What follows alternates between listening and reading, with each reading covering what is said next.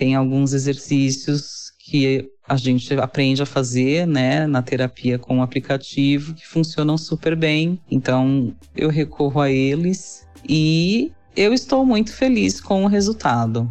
Eu fui muito cética no começo, né? Tanto que quando o médico me sugeriu fazer pelo aplicativo, eu achei bizarro, né? Eu quis ir para terapia presencial mesmo, e depois eu voltei atrás e foi muito bom.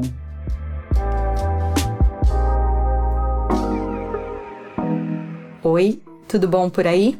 Eu sou Adriana Kistler e esse é o nosso podcast Durma Bem, um projeto da Sorria, marca de produtos sociais que produz conteúdo sobre saúde e bem-estar em livros, nas redes sociais e também em podcast. Você encontra os livros da coleção Sorria na Droga Raia e na Drogazil. E você já sabe, toda vez que compra um produto Sorria, você também faz uma doação e apoia 23 ONGs que levam saúde para o Brasil inteiro. E nesta temporada vamos falar de um assunto muito importante para a nossa saúde: o sono.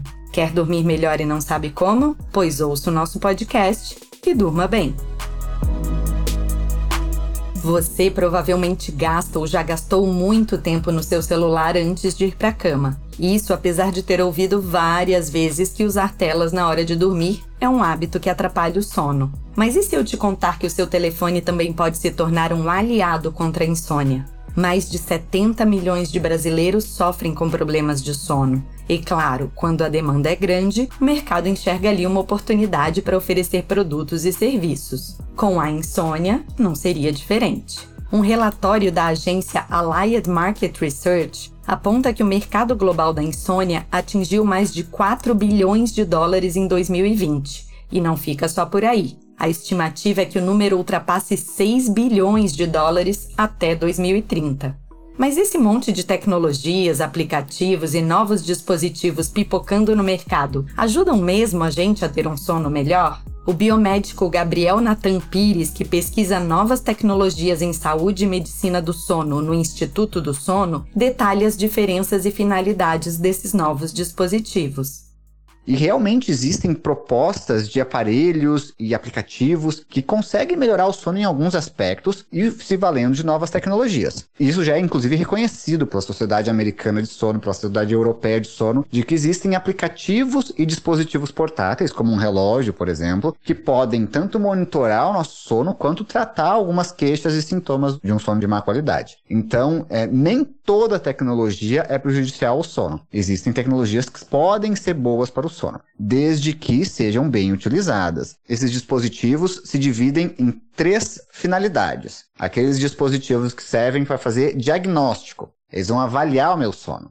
Há aqueles que servem para tratamento, são terapêuticos, vão melhorar o meu sono. Então, uma coisa é saber se o sono é de boa qualidade, outra coisa é intervir para que o sono melhore. Existem os, o terceiro, que são de acompanhamento de longo prazo. Mas a gente tem que tomar cuidado porque o fato de ser um setor em alta abre brecha para muitas coisas que têm apelo comercial, mas não funcionam. Pois é. O Gabriel citou os relógios digitais que monitoram o sono, mas existem também aplicativos, playlists, anéis inteligentes e até lâmpadas de LED que prometem auxiliar sua noite de sono. Um estudo publicado pela organização americana Sleep Foundation mostra que ser exposto a luzes de LED vermelhas ou âmbar antes de dormir, por exemplo, pode contribuir para uma maior produção de melatonina, hormônio importante para o sono. E no Recife, um grupo de estudantes universitários está desenvolvendo até um robô com inteligência artificial para combater a insônia de crianças com autismo. Mas como essas tecnologias funcionam na prática? Depois de um longo convívio com a insônia, a especialista em moda Andressa Venturini, que você ouviu lá no comecinho do episódio, encontrou num aplicativo a solução para ter de volta suas noites de sono. E eu vejo que é uma troca, né? O, paciente também precisa estar tá interessado e se dedicar. Então, por exemplo, para pegar no sono. Então, durante uma semana, ele te ensina a fazer meditação. Aí você faz. Não adianta você achar que o aplicativo vai fazer as coisas por você. Você, como paciente, precisa seguir né, as dicas e as lições que o aplicativo te passa.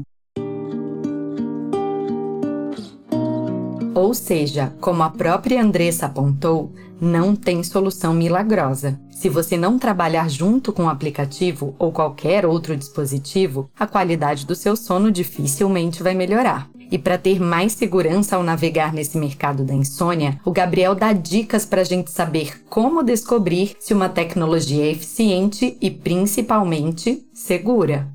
Esse aplicativo ou dispositivo, ele foi validado ou aprovado pela Anvisa? E são poucos os que têm essa aprovação hoje no Brasil. Eu acho que um ponto importante é sempre duvidar. Duvidar de soluções mirabolantes. Se eu estou estressado, se a minha rotina é muito cansativa, se eu tenho muito trabalho a fazer, se eu estou ansioso, não tem como deixar de fazer com que essas coisas tenham efeito na gente durante a noite. E não adianta investir numa solução milagrosa para o sono quando eu não mudo a minha rotina, quando eu não mudo o meu comportamento, quando eu não mudo como eu me insiro em sociedade. Em resumo, não existe nada que vai me fazer dormir milagrosamente bem. A ideia não é induzir um sono de qualidade por alguma solução tecnológica, mas sim identificar o que me faz dormir mal e tirar isso do caminho para que o sono venha acontecer naturalmente. Aquele velho ditado segue valendo, né? Quando a promessa é grande, até o santo desconfia. Então, vale duvidar dessas soluções milagrosas. E já que estamos falando de tecnologia para combater a insônia, nossa dica do dia é a série documental da Netflix Headspace Guia para Dormir Melhor. Ligada ao aplicativo de mesmo nome, uma das ferramentas de meditação guiada mais famosas no mundo, a série dá dicas de como melhorar o sono, sempre de uma forma lúdica e fácil de acompanhar. Além disso, no final de cada episódio, você ainda pode participar de um exercício guiado para relaxar. E para finalizar nosso episódio, a gente quer saber: você já fez uso de alguma tecnologia para melhorar seu sono? E o que achou? Conta pra gente lá no nosso perfil, arroba Sorriamo do Mundo. Esse podcast é uma realização da MOL Impacto, em parceria com a Droga Raia e a Drogazil. A produção e o roteiro são de Leonardo Neiva e a direção de Adriana Kischler. A edição de som e a montagem são do Bicho de Goiaba Podcasts. Eu sou Adriana Kischler e te espero no nosso próximo episódio. Até já!